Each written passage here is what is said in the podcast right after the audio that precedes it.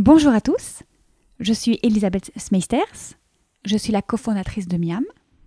Traiteur holistique, nous accompagnons les entreprises vers une alimentation saine et durable. Alors si notre slogan est Le bonheur passe par une bonne alimentation, ce que je crois infiniment juste, l'alimentation n'est pas le seul vecteur de la joie. Bienvenue sur État de Flow, des conversations inspirantes pour trouver notre état de flow.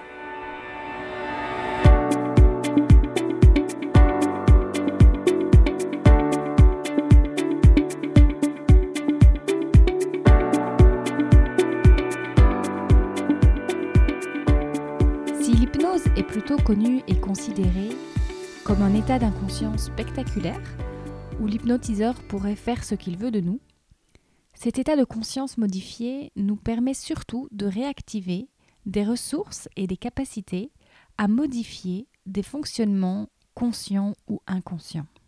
Pour en parler, je reçois aujourd'hui l'hypnothérapeute Adrien Moulard. Et à la fin de cet épisode, je vous annonce le nouvel événement État de Flow. Bonne écoute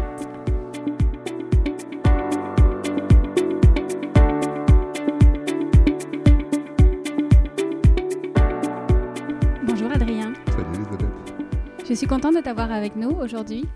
Tu es hypnothérapeute. Tout à fait. Alors, hypnothérapeute, tu fais de l'hypnose Ouais. avec euh, la thérapie. Ouais. Euh, tu ne fais pas de l'hypnose, euh, on va dire, sensationnelle. Euh, je fais aussi de l'hypnose sensationnelle parce que je pense que c'est une manière de présenter l'hypnose qui, qui permet de toucher euh, beaucoup de gens dans le, pu- dans le spectacle. Euh, malheureusement, la manière de le faire dans le spectacle est souvent un peu, un peu négative, avilissante pour les gens qui se retrouvent sur scène. Du coup, je suis en train d'écrire un spectacle qui permettrait de mettre en valeur les gens qui sont sur scène, que ce soit une expérience enrichissante pour eux, pas ridicule forcément, et qui en même temps soit drôle pour les gens dans la salle. Ça. Après, ça, c'est un, un projet que je suis en train de développer. C'est vrai que mon, mon- cœur de métier, effectivement, c'est plutôt d'accompagner les gens en cabinet pour les aider à, à dépasser des problèmes, à mettre en place de nouvelles habitudes, euh, à se centrer, à s'aligner, à se, à se faire du bien. Quoi. On va en parler ensemble, justement. Peux-tu d'abord nous dire un petit peu euh, l'hypnothérapie, ce que c'est et euh, comment c'est arrivé dans ta vie? C'est euh, c'est une manière de comprendre son cerveau une manière de comprendre comment on se programme et comment on se reprogramme euh, pour euh, justement faciliter l'évolution. Ce qui est amusant, si tu veux, c'est que euh, les gens, c'est vrai que l'hypnose c'est hyper puissant et en même temps, heureusement, les gens, ils ont, ils savaient déjà changer avant, avant qu'on trouve l'hypnose, si tu veux. Et quelque part, c'est presque l'inverse. C'est comme si l'hypnose s'inspire de ce que les gens ont trouvé spontanément. Tu sais, parfois, tu, te retrouves dans un état de flow euh, quand tu fais du sport ou quand tu fais de la musique. Ou euh, voilà, il y a des situations où ton système fonctionne bien, tu trouves des solutions, tu mets en place des habitudes. euh, et donc, l'hypnose va s'inspirer de ce que les gens ont trouvé spontanément. Et ça, c'est comme, comme si ça a permis de rassembler toutes ces bonnes techniques que les gens avaient trouvées dans un espèce de manuel qu'on va appeler l'hypnose. Et c'est pour ça que quand les gens font de l'hypnose, souvent ils, euh, sont surpris de se dire Ah, mais tiens, c'est marrant, euh, tiens, je pense à des comédiens, euh, quand, je, rentre dans mon personnage, ça ressemble à de l'hypnose. Ou alors les sportifs, tiens, quand je rentre dans la zone, c'est marrant, ça ressemble à de l'hypnose. Donc les, gens retrouvent souvent des capacités qu'ils ont et on a l'avantage, c'est qu'on a, je dirais, des, outils, des choses concrètes qu'on peut faire pour réactiver ces, fonctionnements qui sont normalement naturels. Quoi. Mais que quand on essaye d'activer avec le- avec l'intellect, euh, parfois on n'y arrive pas trop. Quoi. D'accord. Et c'est arrivé dans ma vie, je pense qu'il y a eu un alignement des planètes un peu. Euh, j'ai commencé ma carrière en tant que consultant en accompagnement du changement. Euh, et puis au bout de, trois ans, euh, j'ai commencé à me dire que ce serait peut-être pas ma vie, j'étais pas très épanoui. Et, du coup, j'ai décidé de faire un tour du monde en me disant, ben voilà, je vais trouver ce que je veux faire pendant le voyage. Et puis au pire, si je trouve pas, j'apprendrai l'espagnol parce que j'étais frustré de pas, pas connaître l'espagnol, j'avais appris l'allemand au lycée. Et en fait, entre le moment où j'ai euh, où j'ai pris la décision de partir et le moment où je suis parti, il y a eu plus d'un an parce que je travaillais pour une, petite boîte. Et donc, c'était difficile de partir trop vite. Et, euh, au bout de six mois, j'ai rencontré un, vieux pote du lycée. On s'était perdu de vue. Entre-temps, il était devenu magicien. Donc on, peut devenir magicien, on peut apprendre la magie, tu vois. Et, en apprenant la magie, il avait découvert l'hypnose. Et ce soir-là, dans un bar, il, m'a raconté un peu ce que c'était que l'hypnose pour lui.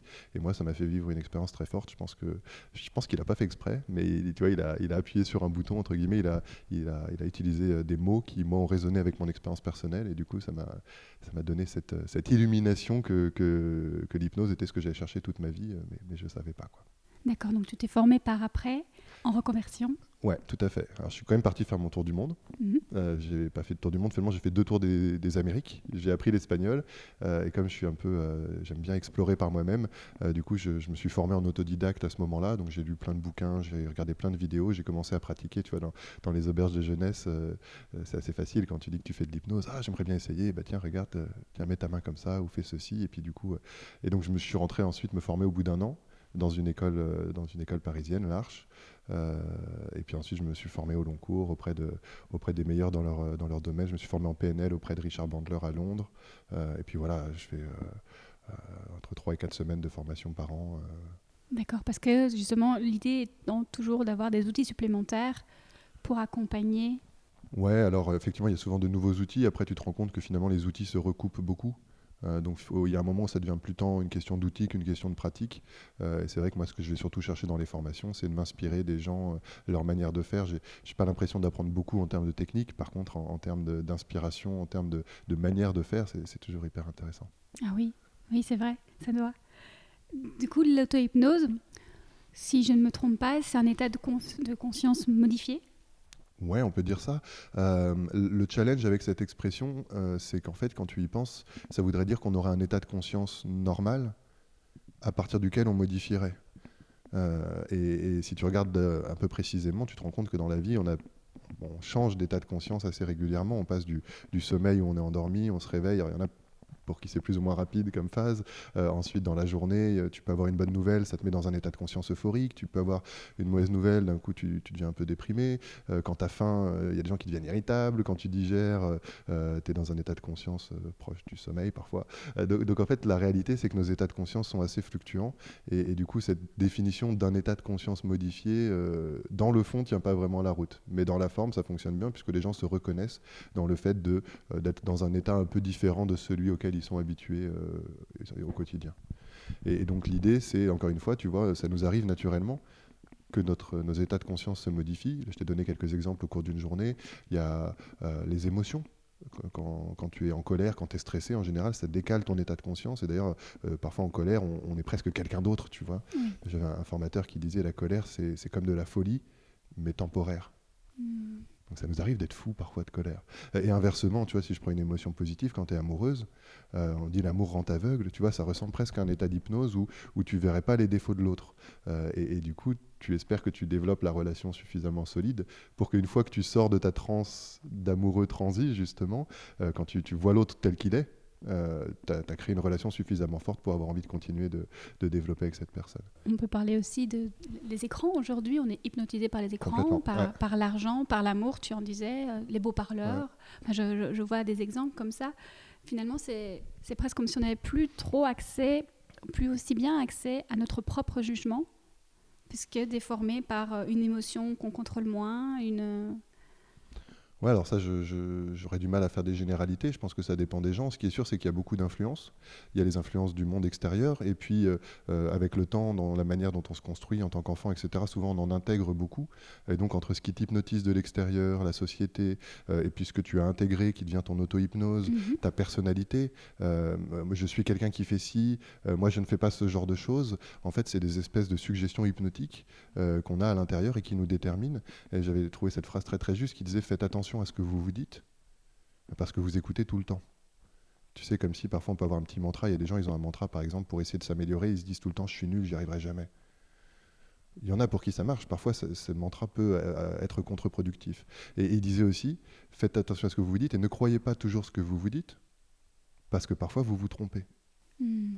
Et ça, je trouve ça très soulageant parce que si tu veux, euh, ça te redonne du contrôle, ça te redonne de la liberté par rapport à ce que tu penses et ce que tu crois. Et du coup, si je devais synthétiser en une formule ou une image, je dirais que euh, pour moi, faire de l'auto-hypnose, c'est euh, prendre conscience qu'on a des, films à l'intérieur, qu'on a des pensées automatiques et, se réapproprier son rôle de réalisateur.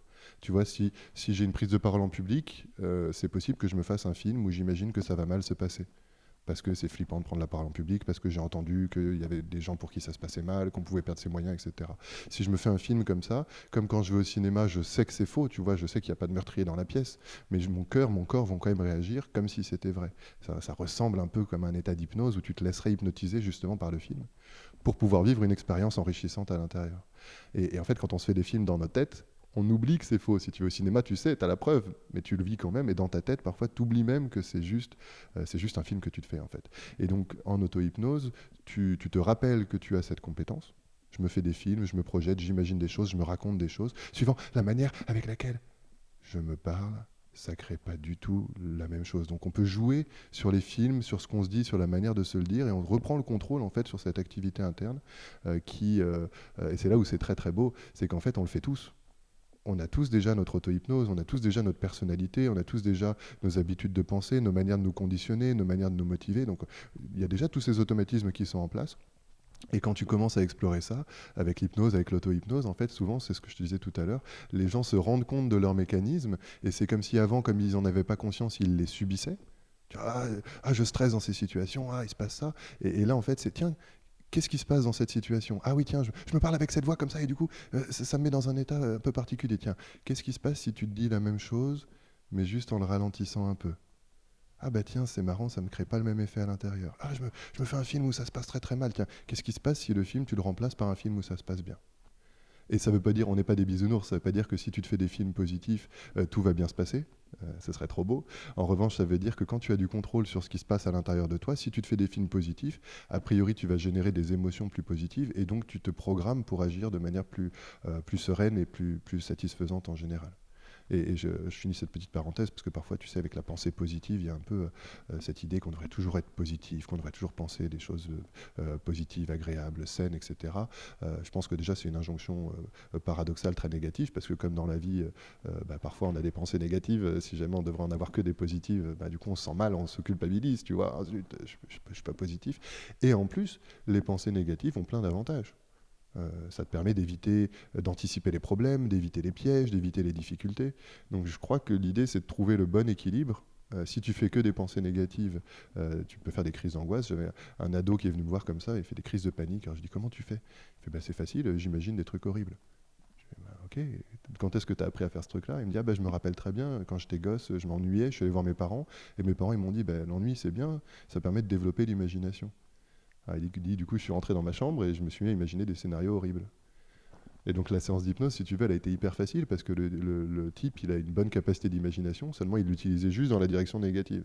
Donc on a proposé d'utiliser l'imagination pour rentrer dans un état d'hypnose, dans lequel il a pu euh, équilibrer euh, son automatisme, garder juste ce qu'il y a de bon euh, des pensées négatives et, qui permet effectivement de, de, se protéger, et en même temps laisser toute la place à, d'autres pensées, à d'autres scénarios. Et du coup, euh, il s'est reprogrammé comme ça très facilement. Ah oui, c'est incroyable. En fait, on n'imagine pas euh, qu'on a ce pouvoir-là, en fait. Et, que finalement, il nous manque juste quelques outils. Ces outils-là que toi, tu transmets en cabinet, mais également en événementiel. Mais alors, euh, tu parlais brièvement tout à l'heure de tes clients. Tu viens de nous donner un, exemple tangible. on peut aller plus loin, peut-être de l'ordre de la libération émotionnelle? Ah, j'ai une super histoire pour ça. Un jour, je faisais un atelier dans une, euh, une boîte de grande distribution et c'est un atelier d'auto-hypnose. Et, euh, et, du coup, au premier rang, il y, a un type qui est là et qui a l'air d'être plutôt rentré profondément dans l'expérience. Et au moment de ressortir, euh, je vois qu'il n'a pas l'air bien, tu vois. Alors du coup, je, je, fais sortir, je fais sortir tout le monde, puis je lui demande comment il va. Il me dit effectivement, je sens comme une oppression au niveau de la poitrine. Et en fait, toute la philosophie de l'auto-hypnose, c'est de se dire quand il se passe quelque chose à l'intérieur, que ce soit dans ma tête, dans mes émotions, dans mes ressentis, si jamais ça ne me plaît pas, euh, au lieu de lutter contre, ce qui est un peu la, réaction naturelle, en tout cas dans notre société, c'est souvent comme ça qu'on fait en premier. J'aime pas, j'essaie de, dégager le truc que j'aime pas. En hypnose ou en auto-hypnose, au contraire, on va se dire tiens, il y a un truc à l'intérieur de moi qui, qui fait quelque chose. A priori, à vérifier, mais a priori, il y a une bonne intention. Souvent, ça essaye de nous protéger ou de nous, aider à avoir du plaisir. Hein. Dans la vie, on est quand même assez simple, hein, protection et plaisir. Et du coup, au lieu d'essayer de, de, lutter contre ou de le dégager ce qui fait qu'en général, ça, renforce le problème. On va se mettre à l'écoute, mais à l'écoute un peu différemment. Et du coup, je lui demande, OK, euh, bon, il y a ça qui vous arrive, ça ressemble à quoi? C'est une très bonne question quand il y a un problème, se dire ça ressemble à quoi Parce que tu t'y intéresses, mais sous un angle un peu différent. C'est pas juste, ah, j'ai mal, c'est, tiens, c'est comme une boule ou comme une pointe. ou comme. Et lui, il se trouve que ça ressemblait à des vagues rouges aucune idée de d'où ça vient ce truc-là, mais peu importe. Et je lui propose de d'imaginer que ces vagues rouges sortent du corps non pas pour les dégager, sinon elles reviendraient aussi, aussitôt, mais pour qu'elles puissent euh, peut-être se transformer, évoluer dans cette idée qu'il y a une partie de lui qui essaie de faire quelque chose. Et on ne sait pas du tout de quoi il s'agit. Quand les vagues sortent, quand il imagine que les vagues sortent, sa première réaction, c'est il se remet à respirer. Parce que si tu as une boule dans la gorge ou si tu as un truc qui t'oppresse au niveau de la poitrine, tu as du mal à respirer. C'est pas réel, c'est ton imagination, c'est comme quand tu vas au cinéma, seulement ça, agit sur toi de manière très concrète. Il respire mieux, mais il me dit par contre c'est bizarre, ça laisse comme un vide à l'intérieur c'est logique, il y avait un truc, ça sort, euh, et, certainement que ça remplissait une fonction, donc on va voir une fois que ça se sera transformé. On le laisse comme ça quelques, dizaines de secondes, et puis au bout d'un moment, le type, il, a un mouvement de recul comme ça, tu sais, comme dans les films, comme si c'était pris une, balle, ça c'est re-rentré dans le corps, et je lui demande, ben, qu'est-ce qui se passe, comment c'est là Et il me dit, euh, c'est bizarre, c'est les vagues, elles sont re-rentrées, mais, elles sont vertes maintenant. Je fais OK, et quand les vagues sont vertes, comment à l'intérieur Il me fait, ben, c'est bizarre, c'est plus léger, c'est plus agréable, ça respire mieux, je me sens bien.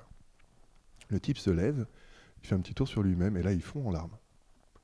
Et il me regarde et il Je, je comprends pas, hein. je pleure jamais d'habitude. Et là, il pleurait à grandes eaux. Et effectivement, quand il y a des libérations émotionnelles, souvent, il y a aussi une forme de, réaction du corps et des larmes de, libération, justement, qui, se mettent en place. Et donc voilà, ça passe. Et au moment de sortir de la pièce, si tu veux, il allait mieux, il était complètement sorti de l'hypnose, ses larmes, ses larmes étaient sèches. Et, et, il me regarde et il me fait C'est incroyable parce que je sens, je sais que j'ai lâché un truc énorme, mais je ne sais pas de quoi il s'agit.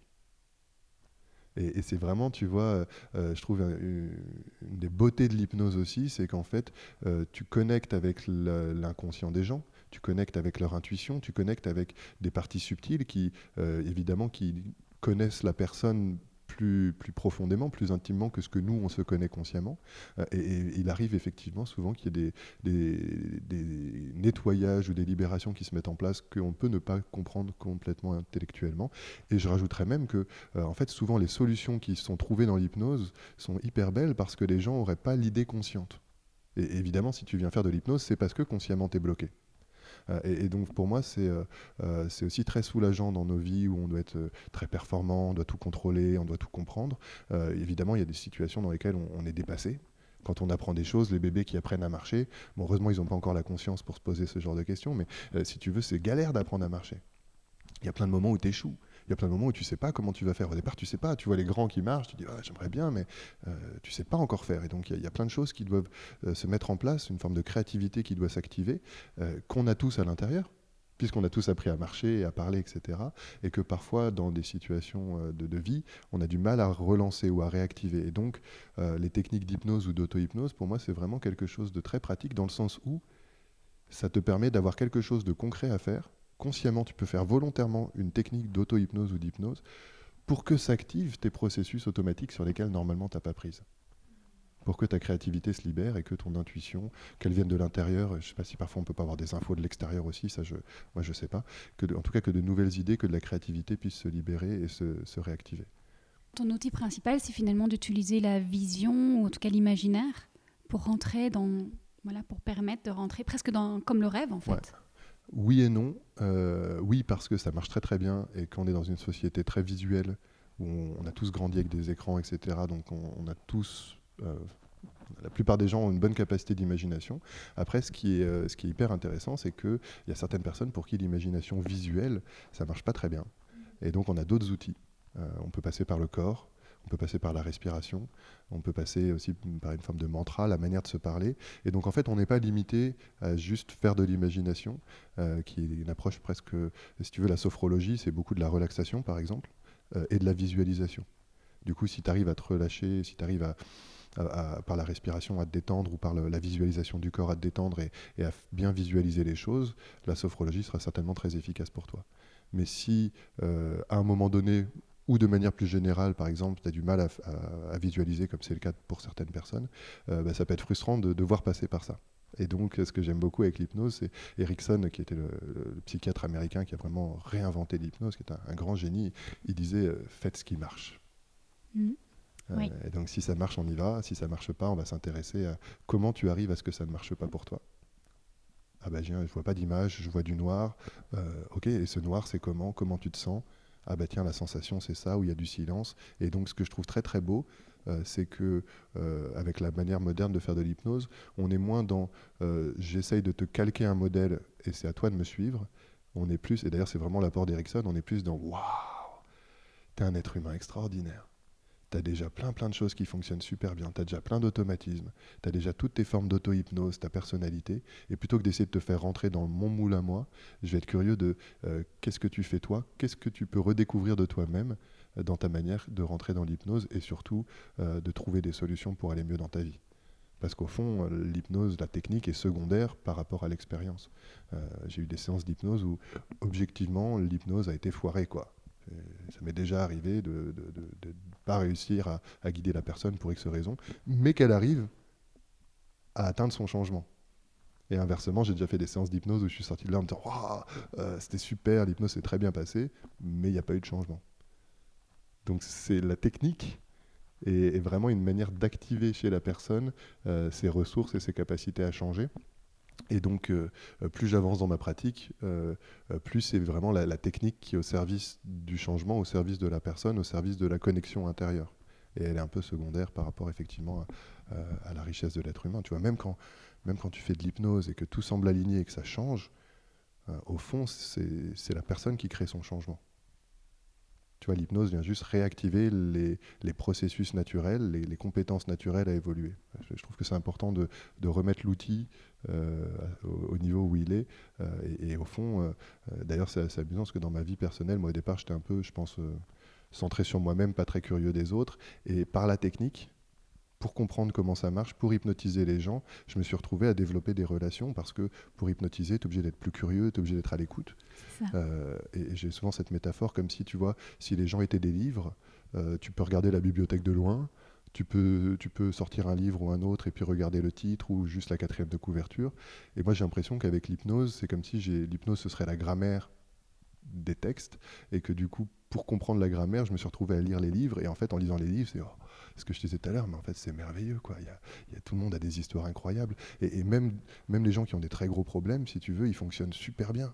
Euh, tu vois, euh, faire une insomnie, euh, c'est vachement difficile en fait.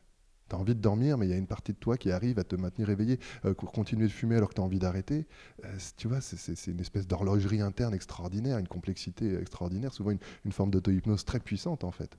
Et si tu le, si tu le vois comme ça, tu t'intéresses presque aux problèmes des gens euh, comme une, une manière très efficace d'aller dans une direction qui n'est pas satisfaisante le cerveau, il fonctionne très bien, tu vois. Euh, euh, avoir une addiction ou avoir une phobie ou peu importe. Euh, une phobie, c'est génial, tu vois. Les gens, il n'y a, rien. Et parce qu'ils imaginent une araignée ou un serpent ou peu importe, leur corps commence à réagir comme au cinéma. Et du coup, tu vois, c'est une espèce de construction d'une finesse qui, qui, est hyper puissante en fait. Et quand tu vois ça comme ça, tu te rends compte que les gens sont hyper puissants, même quand ils vont pas bien. Et au lieu d'essayer de lutter contre ça, tu utilises cette puissance et tu proposes juste qu'elle se, qu'elle se réoriente dans une direction plus satisfaisante. Quoi. Hmm. Et du coup, les gens viennent faire des miracles comme ça, euh, en se surprenant et en te surprenant toi aussi. Quoi. Oui, oui, c'est vrai. Et alors, euh, tu parlais à l'instant euh, d'insomnie. J'avais envie de rebondir sur le fait que l'auto-hypnose serait huit fois plus reposant que le sommeil? Oui, alors ça, c'est des chiffres, c'est pas évident à mesurer. En revanche, c'est effectivement euh, issu de l'expérience d'un type qui s'appelle euh, Bertrand Picard, qui est euh, un, navigateur qui a notamment piloté, tu sais, l'avion solaire. Il a fait le tour du monde. et du coup, il devait être obligé d'utiliser l'auto-hypnose parce que ben, les navigateurs en solitaire peuvent pas vraiment se permettre de dormir puisqu'ils doivent continuer de piloter. Et donc, il, il faisait des petites séquences d'auto-hypnose pour se reposer. sans décrocher complètement. Et du coup, il arrivait effectivement à cette conclusion. Il faudrait voir comment il a analysé ça, si c'est juste son ressenti subjectif ou s'ils ont fait des mesures, mais l'impression qu'un quart d'heure d'hypnose lui permettait de se reposer comme une sieste de deux heures. après, quand, euh, quand, je dis ça à mes clients, je leur dis, vous savez, euh, euh, c'est génial, le sommeil physiologique, ça reste important quand même. après, il y a des mythes, tu sais, ils disent que Bouddha, à la fin de sa vie, ne dormait plus, mais qu'il méditait pendant deux heures allongé.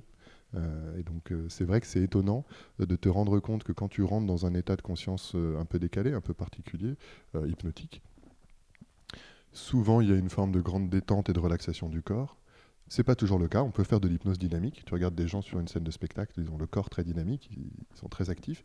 Euh, tu peux avoir le corps très endormi et ton cerveau qui est très actif. Et en fait, ça correspond par exemple au sommeil paradoxal, où ton corps est, immobilisé, un cataleptique, une forme de paralysie du corps. Et au contraire, c'est pour ça qu'on appelle le sommeil paradoxal d'ailleurs, euh, le cerveau est très actif et c'est souvent là où tu fais des rêves. Et des rêves dans lesquels tu te reprogrammes d'ailleurs. et il y avait ce, super bouquin qui s'appelle Human Givens qui faisait cette démonstration. Ils expliquent que notamment les bébés, le fœtus humain, avant de naître, il a déjà des phases de sommeil paradoxal. On est capable de mesurer scientifiquement à partir de, la dixième semaine. T'imagines, c'est quand même tout petit. quoi.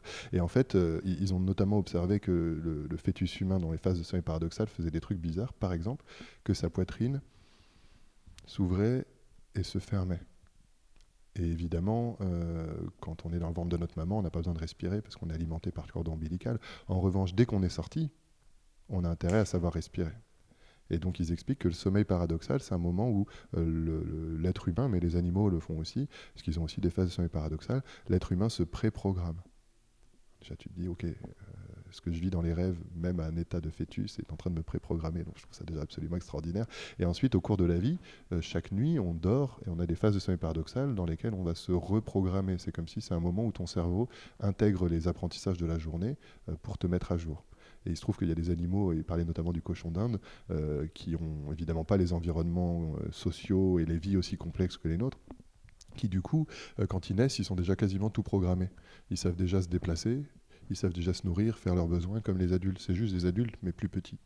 ils, ont des phases de sommeil paradoxal très très réduites, alors que l'être humain a des phases de sommeil paradoxal qui baisse au cours de la vie, mais qui reste quand même proportionnellement très, très importante.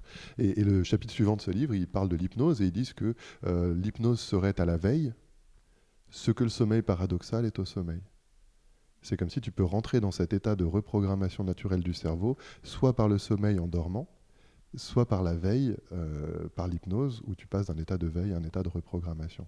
Euh, et donc, euh, pour finir, parce que c'était cette histoire du sommeil et du repos, c'est vrai que c'est étonnant parce que souvent les gens vivent une expérience très intense, où il se passe plein de choses, et paradoxalement très reposante. Tu as, fait le lien avec les gens qui sont sur scène et du coup, je vais en profiter pour parler des expériences que tu proposes. Expériences sous hypnose. Tu fais notamment de l'œnologie sous hypnose ou encore du yin yoga sous hypnose.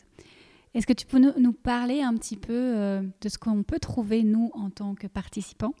Est-ce que euh, c'est plus intense? Est-ce qu'il y a plus de ressenti euh, voilà, Comment on vit cette expérience-là sous hypnose?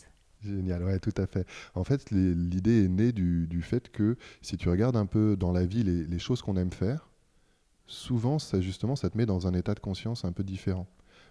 Quand tu vas à un concert, euh, tu te laisses emporter par la musique, tu peux danser, il peut y avoir des émotions. Quand tu vas au cinéma, quand tu lis un livre, et, énormément d'activités humaines finalement euh, ont tendance à nous mettre dans des états d'absorption et de concentration qui fait que euh, ben, on est vraiment dans l'action, on est dans le flow, on est dedans. Et j'ai presque l'impression, si tu vois les choses comme ça, que ce qu'on cherche en tant qu'être humain, c'est des états comme ça d'absorption et de, qu'on pourrait appeler des états d'hypnose. et donc en partant de ce principe-là, je me suis dit, ok, le yoga quand c'est bien fait, euh, entre guillemets, hein, bien sûr, souvent ça va te mettre dans un état de présence, un état d'absorption, de concentration euh, sur tes sensations du corps, sur ta respiration, euh, qui est presque hypnotique. L'œnologie, la dégustation, quand c'est bien fait, il y a une, une, qualité de présence, une qualité de connexion, de concentration, de centrage, parfois aussi une capacité d'imagination, de connexion, de se laisser inspirer, qu'on peut réactiver ou qu'on peut amplifier par l'hypnose. En tout cas, c'était ça le pari. Euh, et, ça, a bien fonctionné parce que euh, ça fait plus de trois ans qu'on fait du yoga sous hypnose et un peu plus d'un an qu'on fait des dégustations euh, amplifiées par l'hypnose, à chaque fois en partenariat avec un expert en, yoga et en l'occurrence un onologue. et on a des retours à la fois des gens qui sont des néophytes, que ce soit dans le yoga ou dans la dégustation, comme des néophytes en hypnose ou alors des gens euh, qui sont des connaisseurs. On a fait une dégustation de champagne sous hypnose dans un palace en Champagne, devant 25 professionnels du champagne, et on a eu des retours, si tu veux, euh, qui d'ailleurs euh, m'ont beaucoup touché parce qu'ils confirmaient que ça apportait quelque chose. des gens qui produisent du champagne depuis des générations, qui dégustent un champagne qu'ils ont dégusté peut-être des milliers de fois, et qui te disent, ok, en hypnose, j'ai eu l'impression de le redécouvrir. Et donc, ce que les participants témoignent, c'est de trois grands bénéfices. Le premier, c'est une très grande concentration, absorption. Euh, quand tu dégustes du vin ou quand tu fais du yoga de manière normale, euh, tu peux facilement te laisser emporter dans tes pensées, euh, penser à ta journée, à ta semaine, etc. Là, l'hypnose, naturellement, a tendance à t'absorber comme quand tu es dans un rêve où tu es vraiment dans ton action. Le second bénéfice, c'est une sensorialité exacerbée ou un rapport au corps vraiment renouvelé pour le, pour le yoga. Le, le, pitch pour le vin sous hypnose, c'est un peu imagine, tu fais un rêve, et dans ce rêve, tu es un animal qui aura un super odorat. Évidemment, ça peut être un chien, ça peut être un autre, animal, évidemment. Et donc, bah, dans ce rêve, comme tout est possible dans les rêves, tu te sens euh, dans ce corps-là, tu, tu es peut-être plus près du sol, tu entends, je sais pas, avec tes oreilles dressées ou tes oreilles tombantes, peu importe. Évidemment, ton odorat euh, est, super puissant, tu peux sentir en stéréo. C'est que les chiens sentent en, euh, en, stéréo, ils sentent à gauche, ils sentent à droite, ils sont capables de comparer. Ils peuvent stocker les odeurs de sorte à ce que dans le temps et dans l'espace, ils sont capables de comparer les concentrations d'odeurs ce qui fait qu'en fait, les animaux euh, sont capables de sentir dans le temps. Euh, et tu es, capable de ressentir des molécules d'odeur qui sont 100 millions de fois moins concentrées que notre, euh, notre odorat à nous. Donc tu, es ce chien avec cette capacité extraordinaire, tu, tu, tu vois le monde à travers ton nez et d'un coup tu, détectes une odeur un peu bizarre, alors tu, y vas avec curiosité, tu tombes sur un verre de vin et là, tu, sens le verre de vin avec ton odorat de chien et, et, tu, as accès à toute l'histoire du vin. En fait, dans son odeur, il y a, son terreau, il y a la manière dont il a poussé, il y a les intempéries, la manière dont il a été récolté, la manière dont il a été vinifié, dont il a été élevé. Et donc, tu as une qualité de, sensibilité, de sensorialité qui te permet de ressentir le vin de manière extraordinaire. Euh, donc, voilà le, euh, le, deuxième grand bénéfice, effectivement, c'est cette sensorialité. Et puis dans le yoga, ce, ce, rapport au corps où on peut vraiment, effectivement, qu'on retrouve dans le yoga naturel d'ailleurs, hein, être vraiment présent à son corps, à sa respiration et parfois, effectivement, aussi se laisser surprendre par les sensations du corps ou par, par les messages que le corps apporte. Et en plus de la concentration et de ce, rapport à la sensorialité qui, est exacerbé, le, troisième bénéfice dont les gens parlent souvent, c'est que c'est un vrai voyage en fait. Euh, dans le vin, tu sais, on se balade dans les terroirs, euh, on peut carrément être la vigne qui s'enracine, le raisin qui grandit, qui grossit, qui ensuite est, qui est récolté après cette gorgée de sucre, euh, qui est transformé en vin, etc. dans le yoga, là, on fait beaucoup de positions inspirées de la nature, et du coup, voilà, il y a des gens qui nous disent que quand on propose un peu sous une forme de rêve, un voyage un peu onirique euh, et la posture du papillon, tu vois, ça peut être facile d'imaginer un papillon qui vole, etc. On pourrait aller butiner, sentir le nectar des fleurs et, dans un état proche du rêve, euh, dans une posture de yoga, les gens vivent parfois effectivement des expériences euh, hyper puissantes de l'ordre du voyage, du voyage presque chamanique, j'ai envie de dire, ou du voyage onirique. alors bien sûr, on propose ça. Il y a des gens pour qui c'est très facile et qui vont très loin. Et, l'autre euh, manière de profiter, qui est un peu moins, euh, un peu moins, comment dire, spectaculaire, en tout cas dans le ressenti, c'est parfois pas trop trop d'images, mais en, revanche effectivement une présence à soi qui, est vraiment boostée et qui reste l'objectif, je crois aussi du, yoga. Mm, tout à fait. Donc c'est amusant parce que c'est comme si le yoga est une pratique à la base physique pour te mettre dans un état optimal euh, pour méditer et la méditation pour te mettre dans un état optimal pour bien vivre ta vie. Et en fait, par l'hypnose, euh, tu vas faciliter euh, un état mental, émotionnel et physique optimal pour bien profiter du yoga, pour pouvoir te mettre dans un état méditatif, pour pouvoir bien profiter de la vie. Donc c'est vraiment une manière de, boucler la boucle, et finalement on commence par la fin pour permettre que le voyage soit encore plus intense. Et je vois aussi euh, peut-être deux autres aspects pour l'avoir euh, déjà fait, avec toi d'ailleurs. Euh, peut-être la confiance en l'autre, à celui qui nous guide, donc confiance en l'autre qui dit aussi confiance à la vie, et aussi cette possibilité d'être comme dans une bulle où le regard de l'autre ne nous empêche plus d'être complètement. Euh, c'était touchant, là, pour le coup, sur une dégustation de vin. Il y a un type qui n'a pas bu son deuxième verre. Alors, j'étais un peu inquiet.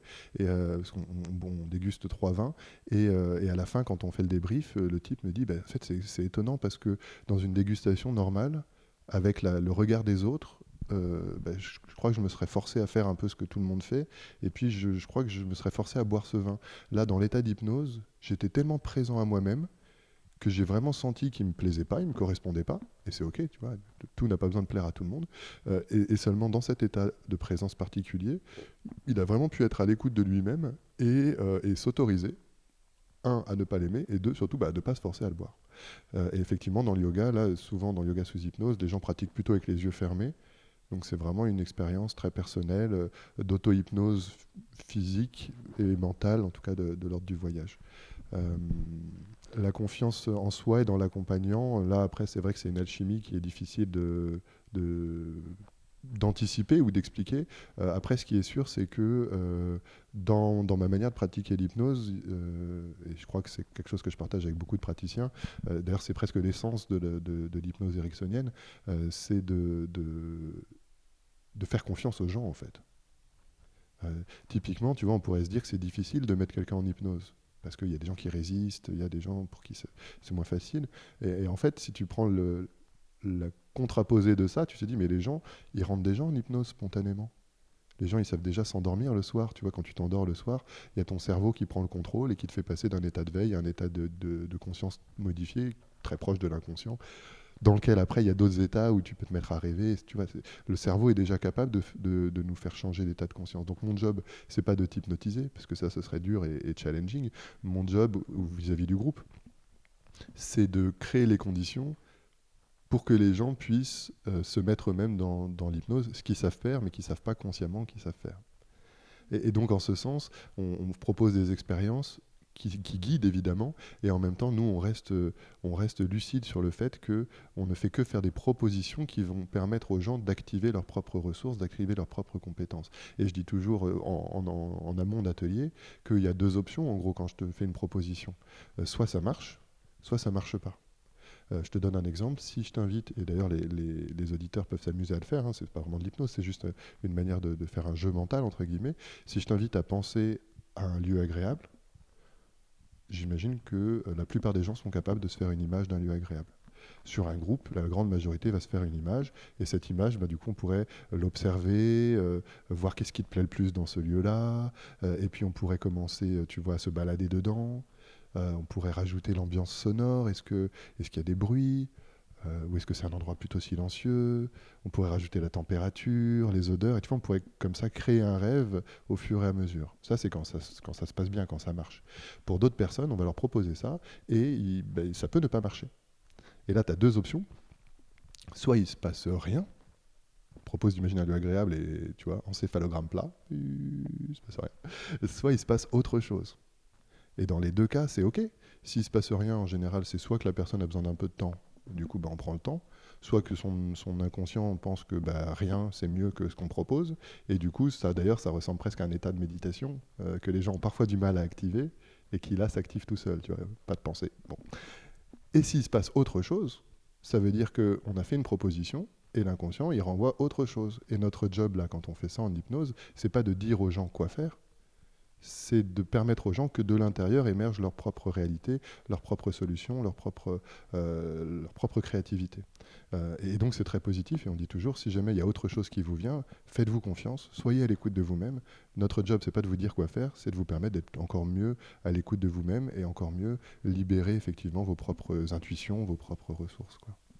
Et puis ce qu'il y a de génial dans la manière dont toi tu pratiques l'hypnose, c'est qu'on se souvient de tout on se souvient de la plupart des choses qui sont vécues, effectivement. C'est difficile de dire qu'on se souvient de tout si on est vraiment euh, rigoureux, parce que sur une heure et demie euh, de séance, il y a peut-être des petits détails qu'on peut oublier. En revanche, on est très loin, effectivement, de l'hypnose où on créerait une amnésie, euh, parce que j'ai la croyance que bah, c'est quand même beaucoup plus chouette si tu fais une dégustation de vin sous hypnose ou si tu fais une séance de yin yoga sous hypnose, de te rappeler de ce que tu as vécu que ce soit au niveau de, des pensées que tu as pu avoir, des sensations que tu as ressenties, des émotions, du voyage que tu as fait.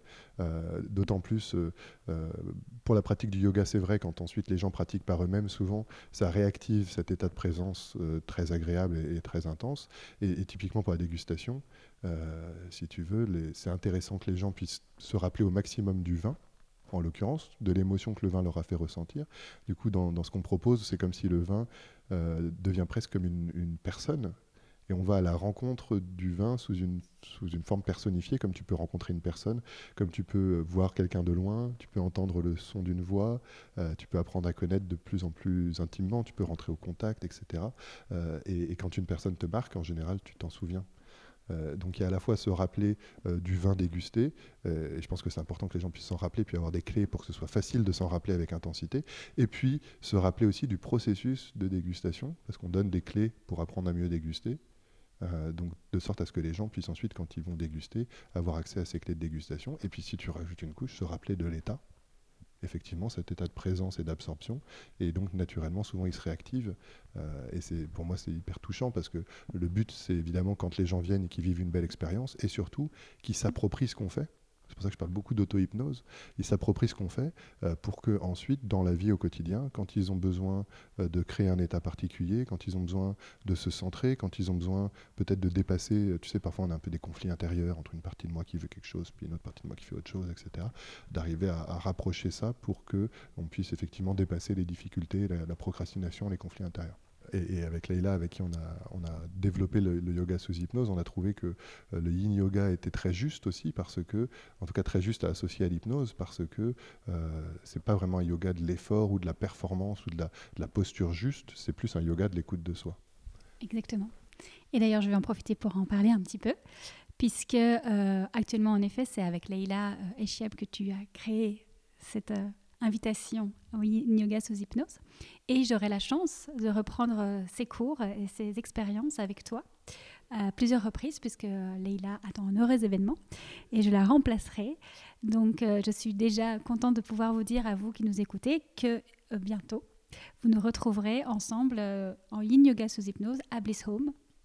Donc, vous aurez toutes les informations sur etadflow.com, évidemment, et également sur le site yogasous-hypnose.fr mais j'aurai l'occasion d'en reparler. Euh, mais en tout cas, voilà, je, trouvais ça chouette qu'on soit ensemble euh, au micro aujourd'hui pour pouvoir euh, en profiter et l'annoncer aux auditeurs. Allons tout doucement vers ben, la définition de l'état de flow. en t'écoutant, j'ai bien compris que l'état de flow, c'était l'état d'hypnose finalement. Ou en tout cas, c'est une des possibilités. Quelle est, toi, ta définition justement de l'état de flow?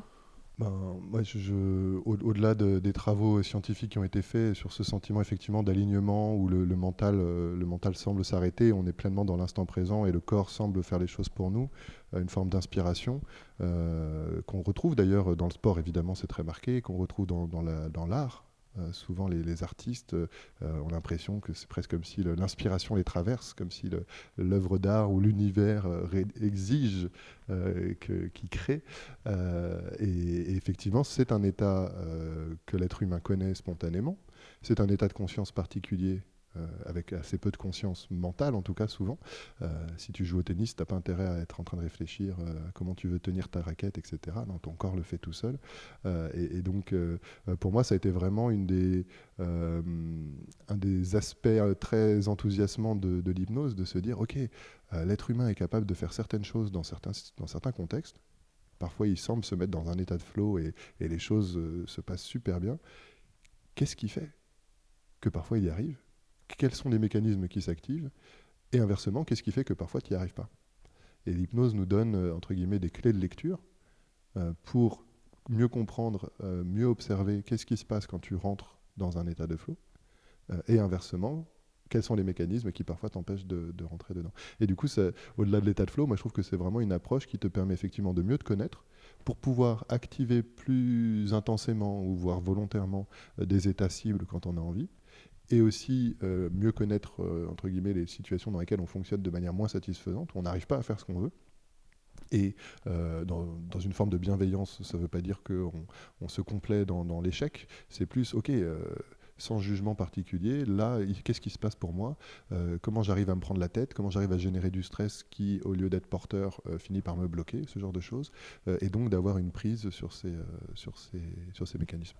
Du coup, ce qui est génial, et ce que tu es en train de nous dire, c'est qu'on a un impact, on a de quoi agir pour être de plus en plus en état de flow. Et quand on se rend compte qu'on ne l'est pas, eh bien, on a des outils et on peut activer. Exactement. Après, je pense qu'on ne peut pas vendre la lune, dans le sens où c'est pas parce que tu as les outils que dans 100% des cas, tu pourras activer l'état optimal et te mettre dans l'état de flow euh, systématiquement. En revanche, euh, euh, dans un certain nombre de cas, tu vas y arriver. Et puis dans les autres, il y aura des choses à apprendre. J'ai un, exemple comme ça qui m'est arrivé. Euh, c'était vraiment au tout début de, ma rencontre avec l'hypnose et je me suis retrouvé à faire une randonnée. Euh, et dans le groupe, il y avait quelqu'un qui ronflait très très fort. Et je dormais à côté de lui, tu vois. Et, euh, j'avais beau avoir des boules caisses, j'avais vraiment ma tête juste à côté. Et, en plus, c'était un ronflement, tu sais, pas du tout régulier, donc très surprenant. Donc voilà, j'ai vraiment eu peur de me dire, mais comment je vais réussir à m'endormir, tu vois? Et en fait, c'est presque une suggestion hypnotique, ça dépend comment tu le dis, mais si tu le dis, comment je vais réussir à m'endormir Tu vois, tu glisses la suggestion, je vais réussir à m'endormir. Il n'y a pas le stress, il n'y a pas l'angoisse, il n'y a pas le je ne vais pas y arriver en fait. En l'occurrence, effectivement, et, tu sais quoi, c'est amusant parce que mon corps, mon, mon corps a répondu à cette question en m'endormant. Et si jamais je suis parfaitement sincère, depuis ce moment-là, il y a eu plusieurs situations où il y avait du bruit euh, et où du coup c'était challenging de m'endormir. Et j'ai jamais réussi à m'endormir comme ça aussi rapidement que cette fois-ci où je me suis presque laissé surprendre, tu vois.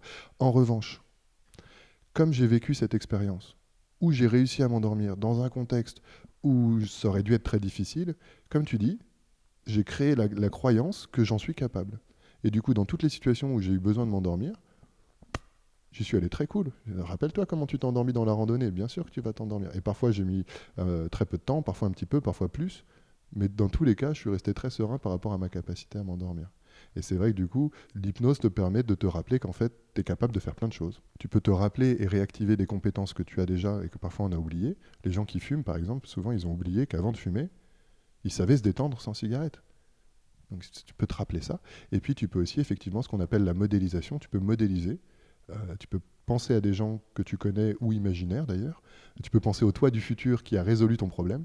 Le, cerveau humain est capable de, euh, d'apprendre euh, par, par projection, entre guillemets. C'est presque un, apprentissage vicariant, tu sais, où, tu vois quelqu'un faire quelque chose et du coup tu apprends en regardant cette personne faire. Et l'hypnose va booster cette compétence, cette capacité naturelle. Et du coup, si j'assimile bien ce que tu me dis, ça veut dire que ça se passe à l'intérieur, mais avec la projection, on se met dans un état physique, émotionnel, qui nous donne confiance et on émet du coup de nouvelles vibrations, de nouvelles euh, actions sont menées avec cette confiance-là et en fait tout change. Complètement. C'est cette histoire du type qui a peur du regard des autres. Euh, c'est une histoire très simple, c'est un type qui a peur du regard des autres.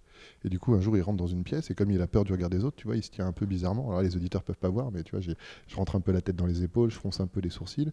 Euh, et, du coup, bah, les gens, tu vois, ils, voient ce type qui se comporte bizarrement et du coup, ils se disent, bah, qu'est-ce qu'il a? Et ils le regardent bizarrement. Et du coup, euh, c'est vrai que nos états internes, nos croyances, se reflètent dans, nos manières de nous exprimer, dans, nos manières d'être dans notre corps, dont le corps se tient auxquels les gens par écho réagissent. Et donc effectivement, euh, quand tu pars dans un état de, confiance, quand tu pars dans un état de bienveillance, d'ouverture, d'amour, typiquement si tu fais une prise de parole en public, est-ce que ton état interne c'est ⁇ Oh là là, j'ai peur que les gens me jugent ?⁇ Ou alors c'est ⁇ Hey, j'ai un message extraordinaire à leur, à leur offrir et, et peut-être qu'il y a des gens dans la salle qui vont pouvoir changer leur vie aujourd'hui grâce à ce que je vais leur proposer. Et tu sais, juste deux exemples très simples, tu vois, qui ne euh, qui te mettent pas du tout dans la même énergie par rapport à la même réalité, quoi. Et après, encore une fois, je reviens, moi je suis quand même, euh, je pense que c'est important de ne pas être des bisounours ou de ne pas survendre ou de ne pas se faire d'illusions trop. Euh, on n'est pas garanti que ça se passe toujours bien.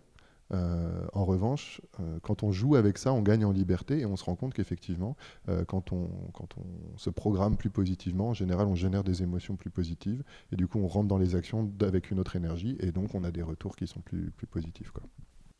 Merci beaucoup pour euh, cette conversation euh, très enrichissante. Je la trouve très positive, plein d'espoir en tout cas euh, dans notre capacité à changer et à être la personne qu'on a envie d'être, en tout cas de, de, changer des, des, situations ou en tout cas des émotions, des blocages, de les dépasser grâce à l'hypnose, à l'auto-hypnose. à la conscience que ça, ça, démarre de nous en fait. Et ouais, c'est une super manière de, de conclure. À la fin d'une séance d'hypnose, je propose souvent à mes clients, s'ils veulent amplifier les bénéfices de la séance en faisant quelque chose consciemment. Je leur propose d'être curieux. Soyez curieux de tout ce qui change dans votre vie et qui vous plaît. Et ça peut être des changements spectaculaires du genre ah bah tiens j'avais une très grosse habitude et bah je sais pas comment mais elle est partie. Ou ça peut être des changements plus subtils du genre ah bah ma très grosse habitude maintenant elle est un peu baissée et c'est plus qu'une grosse habitude. Et peut-être que si ça continue ça deviendra une moyenne et une petite et peut-être qu'un jour elle va partir. Et, en fait quand tu es curieux de ce qui change et qui est positif, le job que je leur propose, c'est juste de consciemment se tourner vers l'intérieur et valider en fait. Dire à ton inconscient, ouais, là, dans cette situation, la réaction que tu m'as fait avoir, ça me plaît, j'en veux plus. Et, quand tu fais ça, souvent, c'est comme si ça, euh, il y a une sorte de réponse intérieure, souvent un peu émotionnelle ou une sorte de sensation, comme si ton inconscient te fait sentir, ah, ah ok, euh, je suis content que tu sois content, et du coup, je, je comprends euh, ce que tu veux et je le mets en place.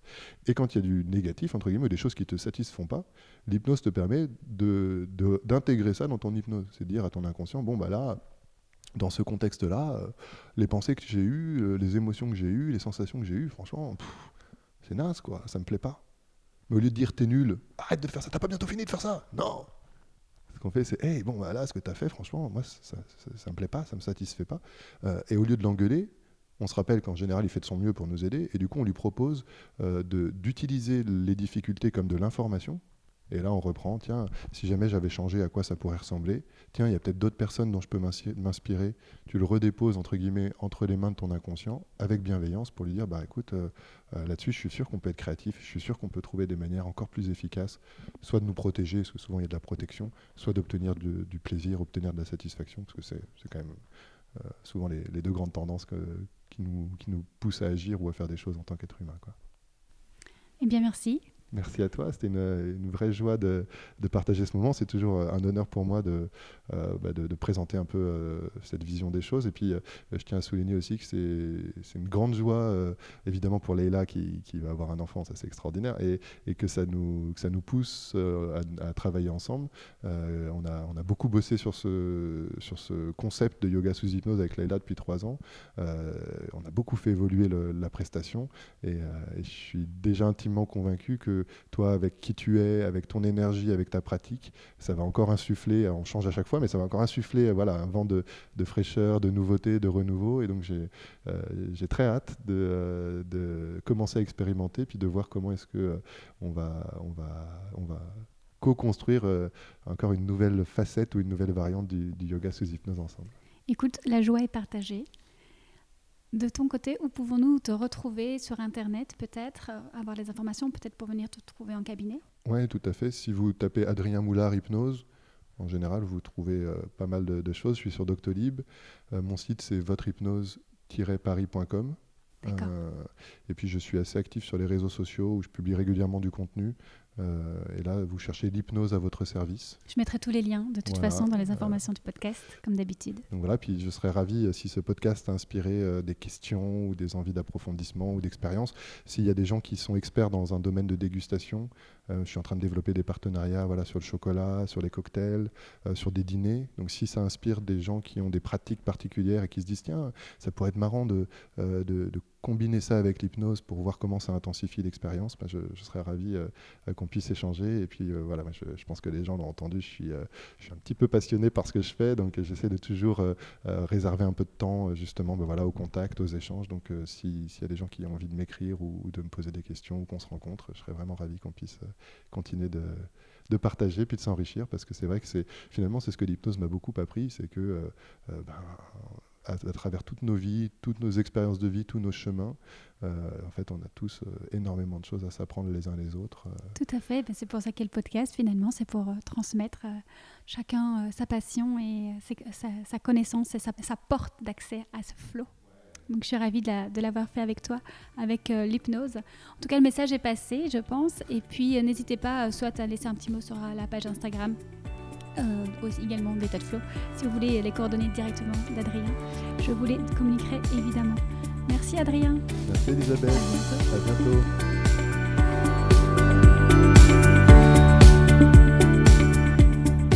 Comme nous vous l'annoncions dans le podcast, je vous guiderai durant quelques sessions de Yin Yoga sous hypnose avec Adrien. Le samedi 16 novembre prochain, nous vous proposons une collaboration État de Flow et Adrien Moulard pour vivre une expérience de yin yoga amplifiée par l'hypnose.